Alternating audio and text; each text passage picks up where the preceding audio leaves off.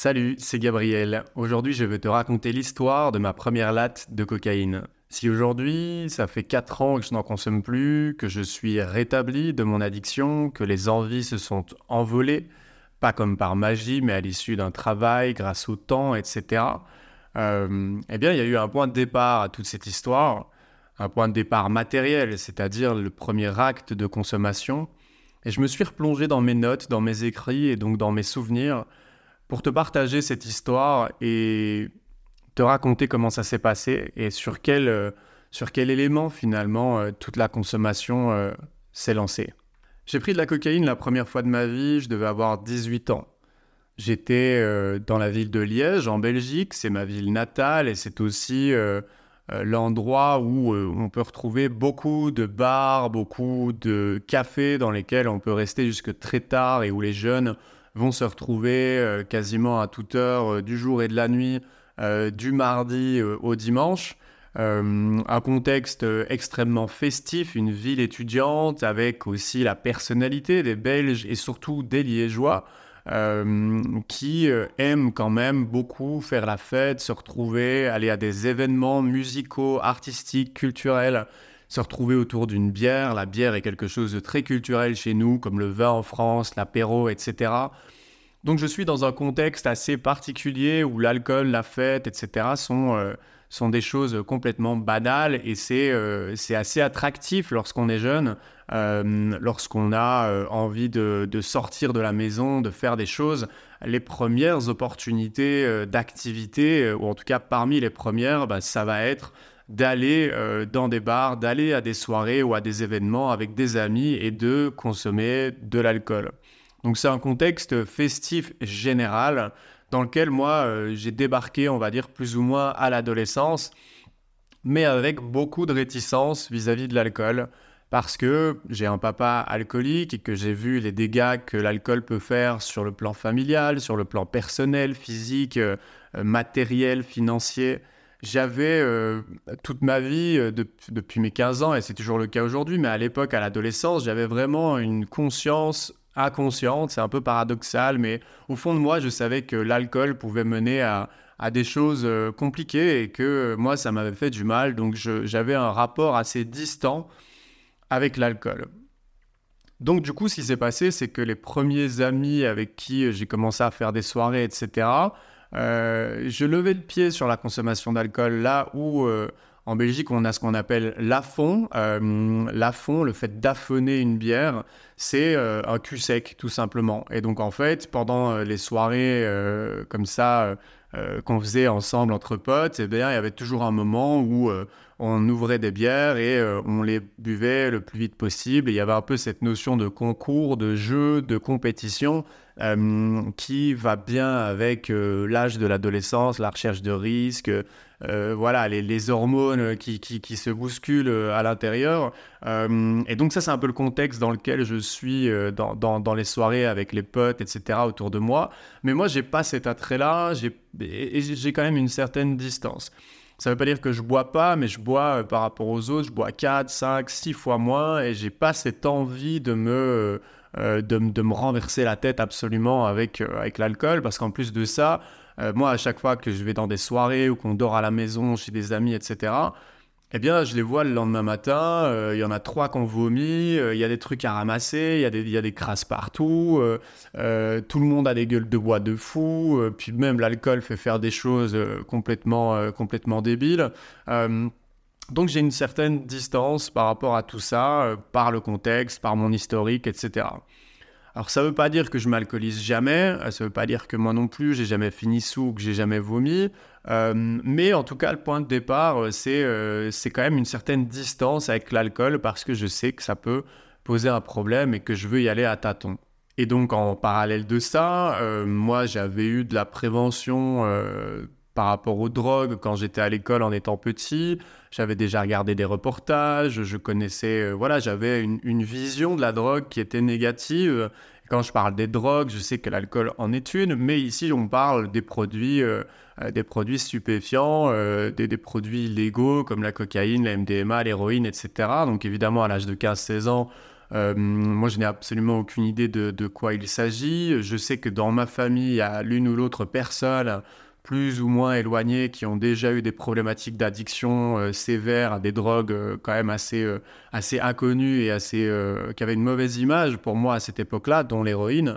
Mais, mais c'est un monde totalement inconnu et en plus de ça, j'ai plutôt une mentalité anti-drogue. C'est-à-dire que ben moi, il n'est absolument pas question d'essayer. J'ai pas d'attrait pour les drogues. Je n'ai pas cette envie de tester quelque chose qui pourrait modifier mon comportement, pas non plus envie d'essayer d'ouvrir mes chakras ou, peu importe euh, quelle, quelle, quelle, visée, euh, objectif spirituel j'aurais pu avoir. Euh, je n'ai pas du tout ça, je suis plutôt quelqu'un d'anti-drogue. Et puis petit à petit, bah, je commence à boire plus et finalement à rattraper un petit peu l'alcoolémie de mes potes et des amis avec qui je traîne mais c'est fait de manière pas totalement consciente. et, et, puis à un moment donné, bah voilà, vers, vers 17-18 ans, L'alcool est intégré dans ma vie euh, de sortie et euh, bah, c'est le réflexe tous les week-ends. On se donne rendez-vous. Euh, des fois, plusieurs semaines à l'avance, les événements sont organisés. On a une soirée chez l'un parce que les parents sont pas là ou ils sont en vacances. ensuite, on a rendez-vous dans tel bar parce que c'est l'anniversaire de telle ou telle personne. Et puis, il y a tel événement musical. Donc, en fait, le calendrier que j'avais à l'âge de l'adolescence, juste avant mes, mes 17-18 ans, c'est un calendrier qui s'articule autour des cours la semaine et, les sorties le week-end. Euh, avec euh, plus grand chose d'autre comme, euh, comme, comme activité, loisirs, etc. Plus de sport, pas de, voilà, pas de passion particulière. Et puis l'année de mes 17 ans, je fais la rencontre dans le milieu des bars et de la nuit, etc. dont je te parle. Je fais la rencontre de, de deux personnes qui, qui sont en train de réfléchir à un concept d'organisation de soirée et qui me demandent si ça m'intéresse de les aider, de participer à l'organisation et de voilà, de faire avancer les choses et de construire le concept euh, parce qu'ils ont besoin euh, voilà, de personnes pour réfléchir à quel artiste inviter, euh, pour aussi organiser d'un point de vue physique l'événement, de ramener du monde, etc., de faire un peu des relations publiques et et à ce moment-là, euh, il y, a, un des gars euh, qui, était un peu le leader du groupe, euh, me dit bah, si t'es chaud, vas-y, viens, viens avec nous et on, va, on va essayer de lancer un concept de soirée. Et du coup, moi, à cette époque-là, bah, j'accepte de lancer, enfin, j'accepte de participer au lancement de, de cette fameuse soirée. du coup, je change un peu de groupe social avec qui, avec qui j'étais au début. et au début, j'étais plutôt avec des gens que je, que je, pourrais dire un peu normaux dans le sens où voilà, on, faisait notre vie, euh, euh, nos parents avaient plus ou moins de moyens, euh, etc. Mais il n'y avait pas un, code social extérieur, on n'avait pas une image particulière, pas voilà, on était des, on, faisait notre vie, on était des gens normaux. Par contre, dans ce nouveau groupe dans lequel j'arrive, là, on est vraiment sur du de l'affichage de signes extérieurs euh, d'appartenance, de richesse et à une certaine, on va dire, classe sociale. Et donc, je rencontre des gens euh, qui ont beaucoup plus de moyens. Et là, ce qui est paradoxal, c'est que à la fois, il y a des gens qui n'ont pas de moyens et à la fois, il y a des gens qui ont beaucoup de moyens. Et euh, tout se mélange et, ceux qui n'ont pas de moyens bah, jouent le jeu de ceux qui en ont un peu. quoi. C'est un peu le jeu que moi j'ai mené aussi.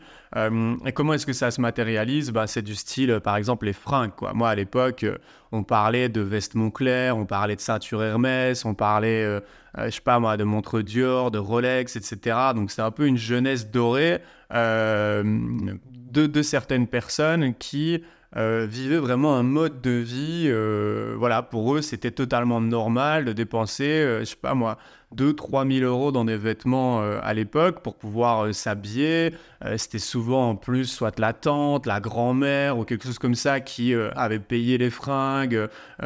puis les anniversaires, c'était toujours des trucs complètement fous. Quand on allait dans les boîtes, j'étais avec des gens, des mecs ou des filles qui pouvaient claquer 500 ou 1000 balles tout seul. Et je parle de ça, j'avais 17 ans, 18 ans, donc c'est même pas des adultes, des chefs d'entreprise, etc. Non, c'est vraiment, vraiment à l'âge de 17-18 ans.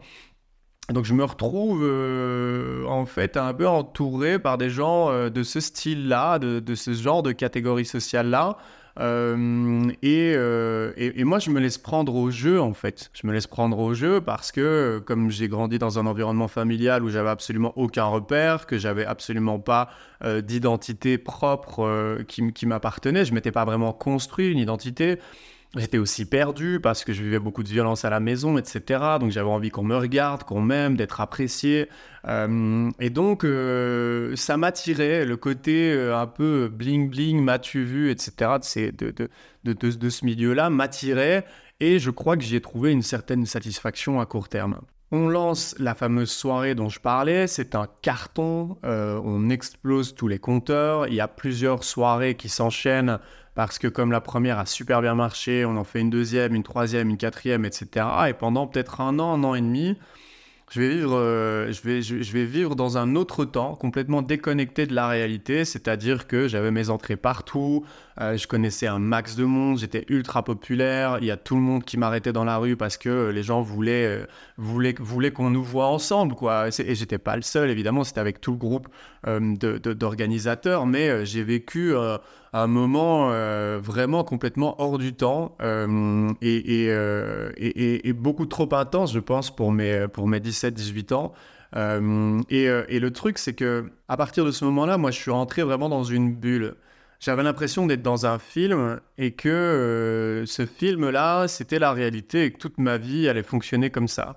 Sauf que dans ces milieux-là, je me suis vite rendu compte, enfin quand même, il a fallu un an, un an et demi, je me suis vite rendu compte que les relations n'étaient absolument pas saines, pas authentiques, on était totalement l'opposé, dans l'hypocrisie, dans la trahison, dans les mensonges, etc. Je me suis rendu compte qu'il y avait des énormes problèmes euh, légaux et financiers dans les soirées euh, euh, où, je prêtais mon image et, mon nom pour pouvoir organiser. Bah, je me suis rendu compte un petit peu des coulisses, de tout un tas de choses dont je n'étais pas au courant. Et en fait, mon monde un petit peu s'effondre à ce moment-là. Et on a toujours des projets de soirée euh, ensemble, on est, euh, on est en train d'organiser un nouveau concept, etc.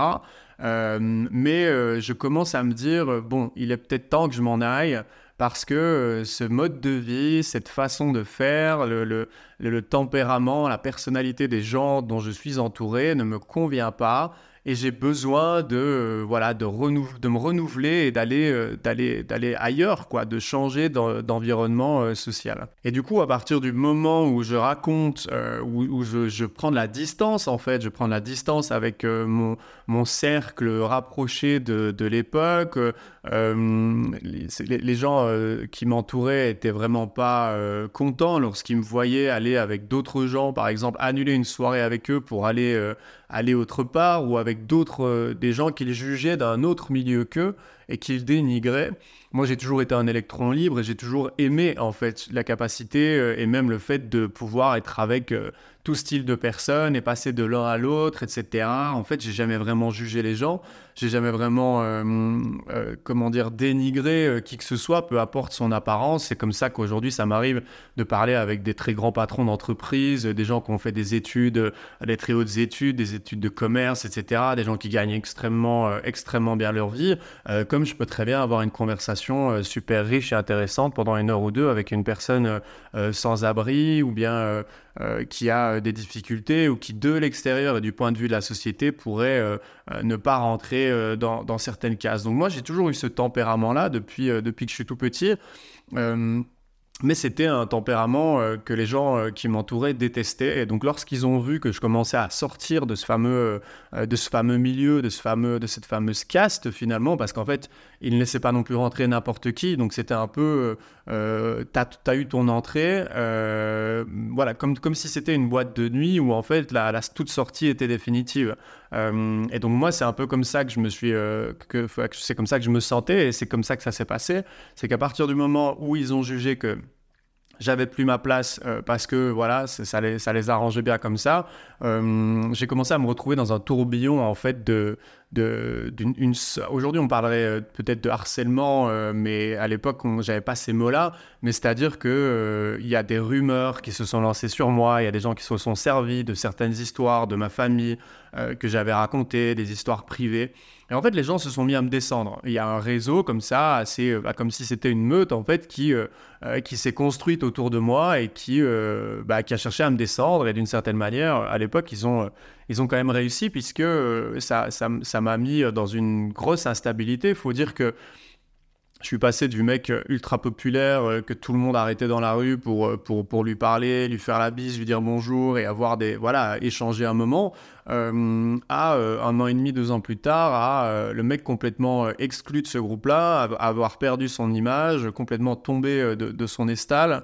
Euh, et, euh, et, en plus de ça, avec des rumeurs qui circulaient. Donc, c'est-à-dire que je faisais le moindre mouvement. J'avais une histoire avec une copine. Euh, bah, j'avais tous les détails qui étaient étalés comme ça sur la place publique. Puis il y a eu des trahisons, des gens qui ont qui ont fait des choses derrière mon dos et en fait tout le monde le savait sauf moi. Il faut dire que c'était un milieu où, y avait, où je fréquentais beaucoup de monde quoi. Sur euh, c'était des moments où sur sur sur Facebook on était à des 3 4 5 000 amis euh, euh, et et en fait, tout le monde avait vu sur ta vie, et, et, c'était mon cas aussi. J'avais vraiment l'impression de vivre un événement, comme si j'avais euh, comme s'il y avait un magazine, le magazine public en fait, euh, sauf qu'on n'est pas du tout dans, les, dans, dans, dans, dans le même contexte, mais euh, c'est comme si à chaque fois qu'il m'arrivait quelque chose, eh ben, cet élément-là était, était utilisé par, par, par le groupe social pour pouvoir bah, me mettre encore, encore un petit peu plus bas. Et donc moi, je le vis comme une énorme, comme, quelque chose de très problématique. Donc, comme je le disais, le fait de passer de, très très haut à très très bas, il y a une chute assez intense que je vis très très, mal. Et, pile poil au ce moment-là, en fait, il y a bah, des gars du groupe qui, qui, qui, qui, qui, a une relation de courte durée, mais une relation quand même, avec la fille avec qui j'étais euh, depuis, euh, avec, depuis un an. On venait de se séparer, en fait, depuis, euh, je sais pas, deux, trois semaines. Et le gars avec qui j'organisais des soirées depuis un an et demi, en fait, bah, s'est tapé ma meuf, quoi. Euh, tapé ma meuf avec qui, ok, on s'était séparés d'un commun accord de trois semaines avant, mais ça m'a complètement terrassé. Et donc passer de tout en haut à tout en bas, plus la trahison, plus les, euh, euh, plus euh, les, les, les, comment dire, les rumeurs qui avaient été lancées sur moi, etc. Et un contexte familial où en fait bah, je ne trouvais pas de réconfort puisque c'était le bordel à la maison. En fait ma vie était devenue un chaos, j'avais plus aucune ressource, j'avais plus rien sur quoi m'accrocher. Et à ce moment-là, je me suis tourné vers la cocaïne. En fait, ce qu'il faut savoir, c'est que la, cocaïne, j'en ai pris d'abord une première fois lors d'une, je crois, à la, deuxième soirée que j'ai organisée euh, avec, avec cette fameuse, euh, ce fameux groupe. Euh, et parce que je savais qu'il y a des gens qui en avaient, mais comme je l'expliquais au début de l'épisode, en fait, moi j'ai toujours été un peu contre et euh, je, disais, je disais à ceux qui consommaient ou ceux qui essayaient de me proposer, même si c'est pas arrivé souvent, euh, bah, vous faites ce que vous voulez, mais moi je m'en fous.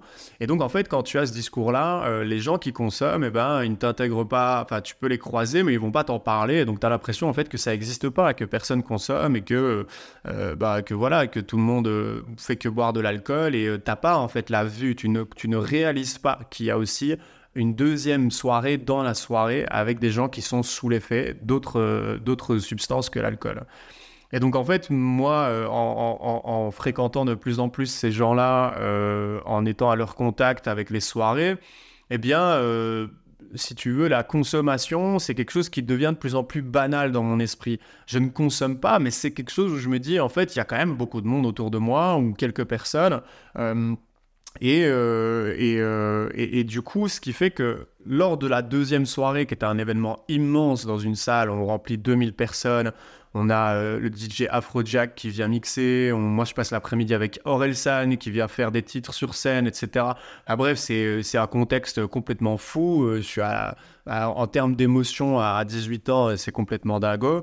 Euh, et à cette soirée-là, je me suis dit, euh, j'étais quand même bien sous, mais il y avait une euphorie quand même de, de, l'événement qui était incroyable. eh bien, je vois deux mecs, il doit être une heure ou deux du matin, on est déjà bien avancé dans la soirée.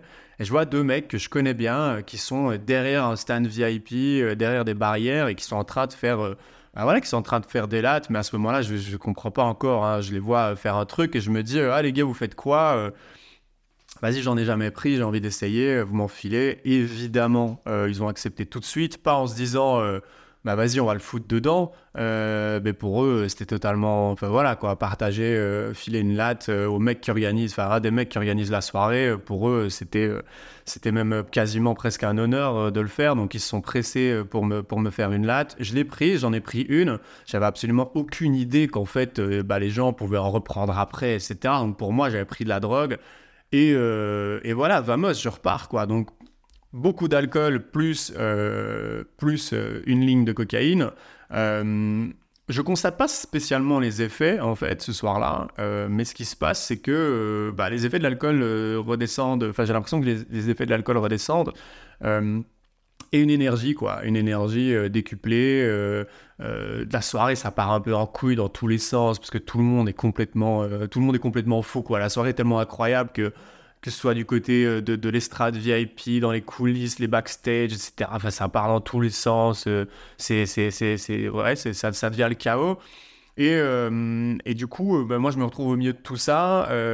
et, et, du coup, je passe derrière des, je passe derrière des, des, des, des, barrières en backstage. Je me cogne sur du matériel de, de montage, quoi, sur une grosse structure en fer. Et je vois ma jambe euh, ça fait mal, mais je sens à l'impact que c'est quelque chose qui devrait me faire beaucoup plus mal que ça, quoi. Euh, et je vois, je m'ouvre un petit peu le tibia, j'ai un peu de sang qui coule, etc. Mais euh, je me dis, bon, allez, on verra demain, continuons, quoi. Et donc, euh, je continue ma soirée. La soirée euh, finit vers, euh, je crois, vers 5h30, 6h. Et le temps qu'on rassemble un peu les trucs, qu'on discute avec l'une personne ou l'autre, on se retrouve vite quand même à 7h30, 7h, 7h30 devant, le, devant, la, devant la salle de la soirée, une fois que tout le monde est rentré chez lui. Et moi, je m'apprête du coup à, rentrer chez moi. Et puis, euh, et puis je suis rentré chez moi. À cette époque-là, j'habitais dans un petit studio et euh, mes parents venaient me rechercher, euh, je crois, vers 13 ou 14 heures chez moi pour rentrer à la campagne, là où, là où j'habitais chez, chez, ma maman.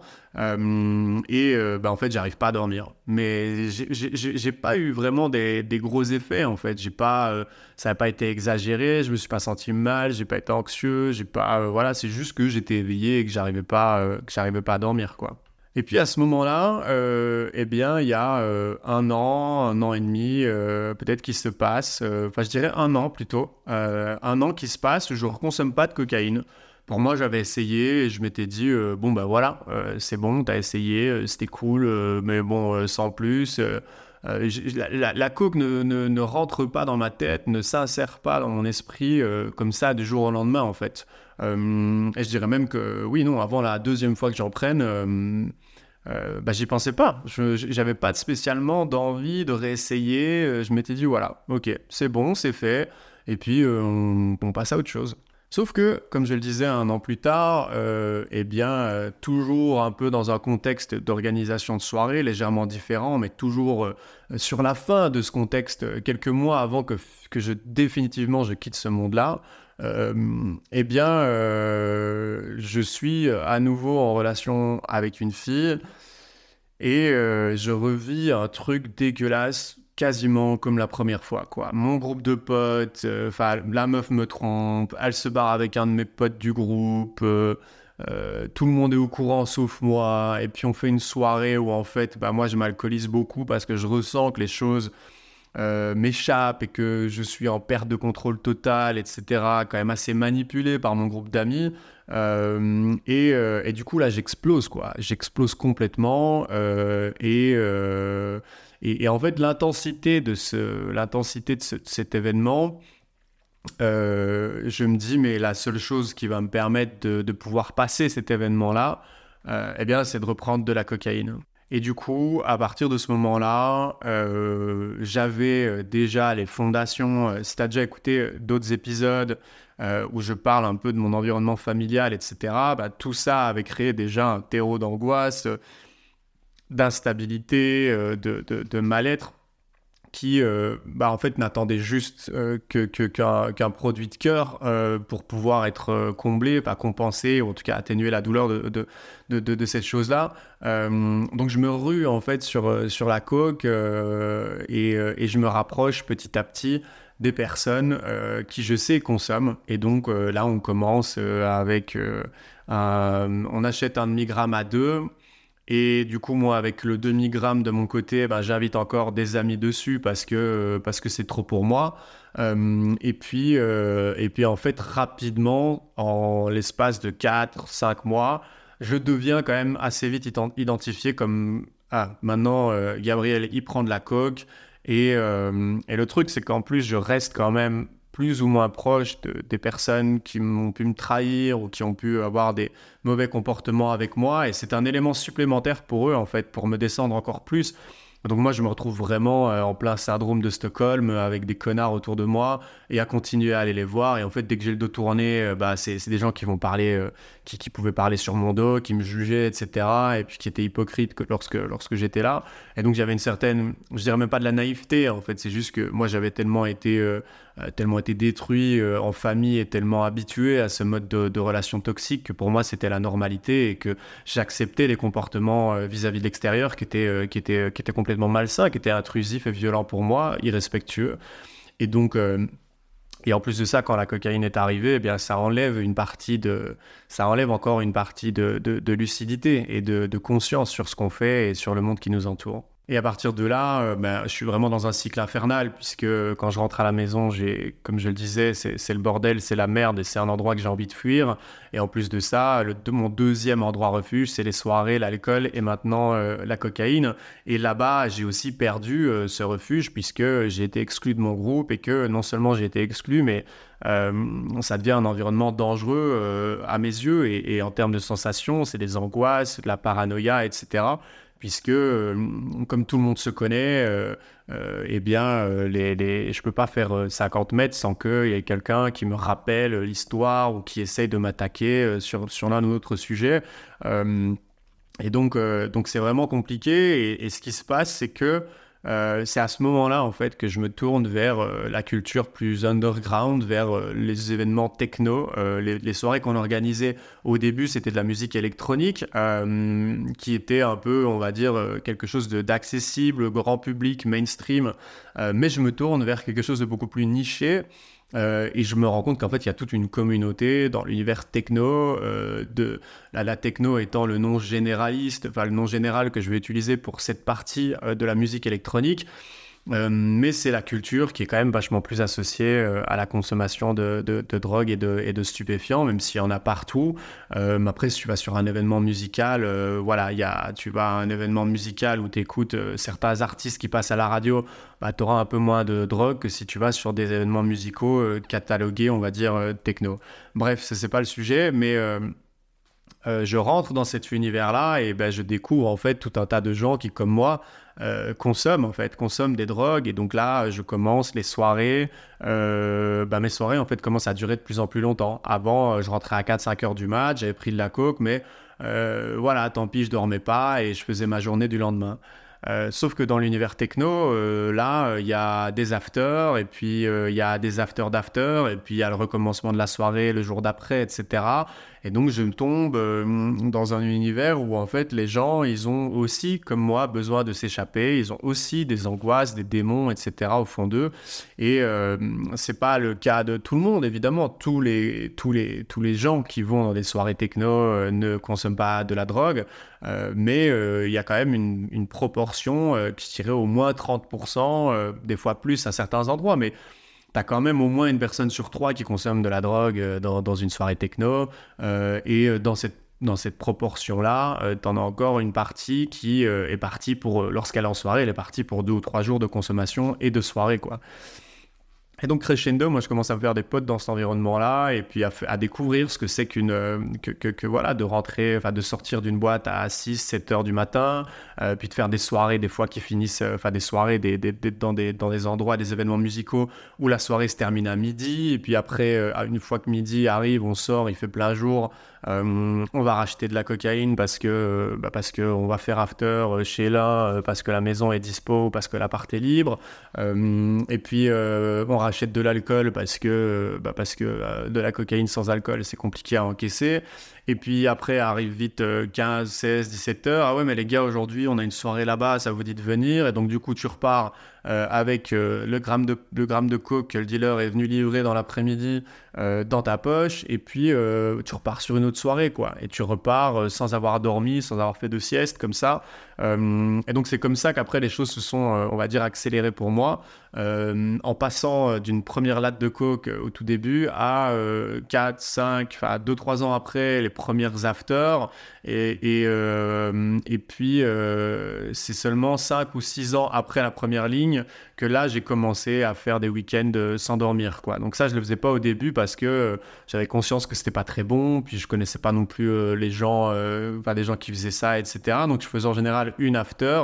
mais c'est seulement au bout de... C'est seulement les deux, on va dire les deux dernières années que, que j'ai que, que, que, je faisais des week-ends des week complets où je dormais pas et où je consommais et que je buvais en même temps. Alors à ça était associé aussi euh, la, la, MDMA euh, de temps en temps, euh, soit quand j'avais pas trop de budget pour la cocaïne ou soit quand j'allais sur des événements musicaux parce que moi euh, c'était un moyen pour moi, c'était une, autre manière de consommer en fait. Voilà, c'était c'était pas pareil que la cocaïne, qui euh, elle, la cocaïne était mon produit de cœur ou en tout cas mon produit de choix.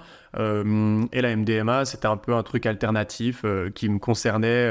Enfin, c'est une, une, consommation qui me concernait à certains moments, mais vraiment particulier. Euh, par exemple, tu, je prenais pas de la MDMA en after euh, ou ce genre de truc. C'était plutôt localisé sur le moment de, de la soirée pour aller danser et pour, euh, pour aller me défouler sur de la musique. Aujourd'hui, moi, je te parle de tout ça parce que je sais qu'il y en a plein qui vont se reconnaître dans ce, dans ce parcours-là. peut-être pas sur les histoires, peut-être pas sur certains détails qui me sont propres.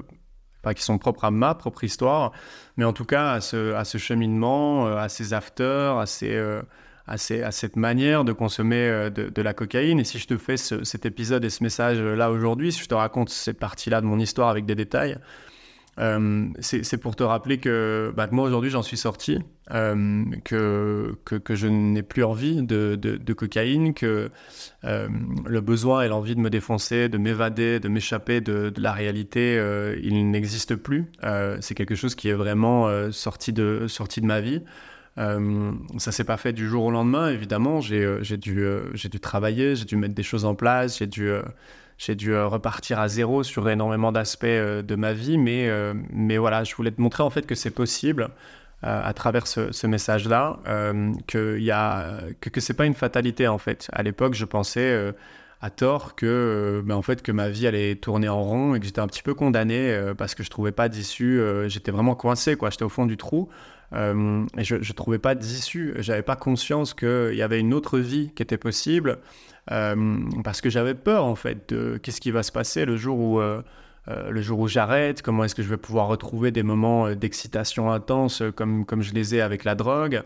oui, mais du coup, qu'est-ce que je vais faire comme activité? Parce que si j'ai plus la drogue maintenant, j'ai peur de me faire chier, quoi. Et puis, il y a tout un tas de questions, tout un tas d'angoisses, tout un tas de choses qui font qu'on reste dedans, on reste coincé. Et l'air de rien, le temps passe vite. Et en plus de ça, quand tu consommes de la drogue régulièrement, ton cerveau il commence à avoir moins en moins de, de capacité de réaliser où tu en es. Euh, tu as l'esprit moins clair, tu fais les choses par automatisme, etc. Euh, et donc c'est une période en fait très très très compliquée et euh, la prise de conscience est quelque chose de très très précieux.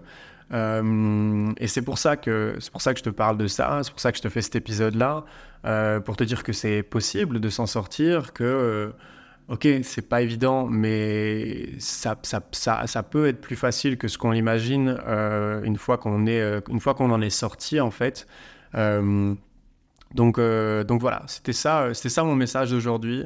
Oui, c'est possible de sortir de l'addiction. Oui, même quand on est allé, quand on est allé très loin, même quand on a vécu des choses compliquées.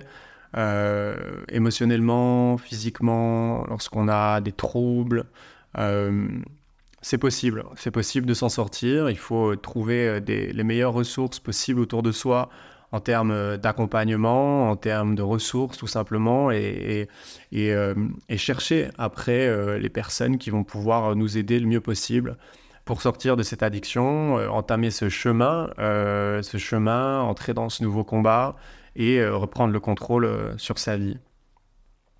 Si jamais tu as des questions en fait sur la manière dont tu pourrais euh, entrer en accompagnement, c'est-à-dire si tu te demandes comment ça marche, euh, comment ça se passe après euh, la consommation de cocaïne, à quoi ressemble la vie, quelles sont les choses auxquelles tu pourrais peut-être faire attention, ce qui va être plus difficile ou qu'est-ce qui est plus facile, etc. sache que moi je suis là, je suis à ton écoute, tu peux venir me trouver sur, sur Instagram pour me poser des questions. pour l'instant j'ai encore le temps à certains moments de la semaine de répondre euh, assez longuement euh, par, euh, par, par message. Je le fais tout le temps lorsque quelqu'un m'envoie lorsque quelqu'un m'envoie un message tout simplement parce que voilà, j'ai pas de compétences psychologiques ou psychiatriques, je suis pas médecin ou pas psychologue. Mais par contre, à travers mon expérience personnelle, à travers les recherches que moi j'ai faites pour m'en sortir, à travers maintenant ma connaissance grandissante sur le secteur de la psychiatrie, de la psychologie et des, soins qui sont euh, disponibles pour sortir de l'addiction, eh bien, je peux totalement t'aiguiller, en fait, te servir un petit peu de, c'est ça, ouais, d'étoile du Nord euh, pour, euh, pour, te, pour te guider et t'informer sur les possibilités qui s'offrent à toi pour sortir de, de, l'addiction. Bah, du coup, c'est tout pour moi aujourd'hui. J'espère que cet épisode t'aura plu, t'aura apporté des choses.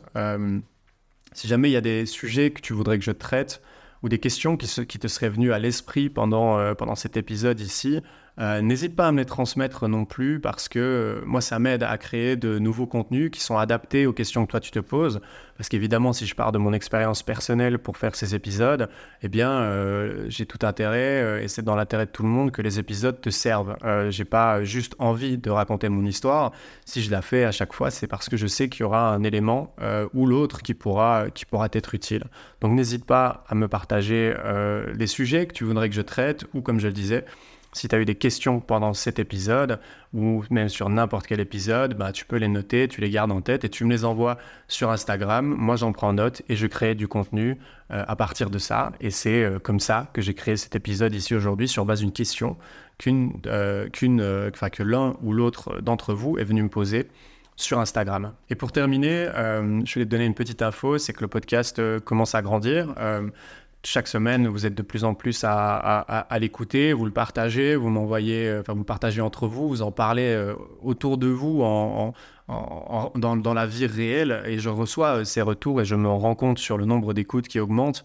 et je suis aussi extrêmement touché par tous les messages que vous pouvez m'envoyer parce que euh, bah parce qu'évidemment euh, voilà je, sais où vous vous trouvez je sais à quel endroit de, votre parcours vous vous trouvez. Et moi évidemment bah, ça me rappelle des, des, souvenirs. Alors aujourd'hui je suis évidemment assez stable que pour pouvoir écouter vos histoires être présent etc à vos côtés. Mais je tenais voilà à vous dire que euh, lorsque vous m'envoyez un message, c'est pas juste, euh, vous envoyez pas juste un message derrière un compte Insta. Euh, c'est je prends, je prends très au sérieux le, les, messages que vous m'envoyez, vos histoires, etc.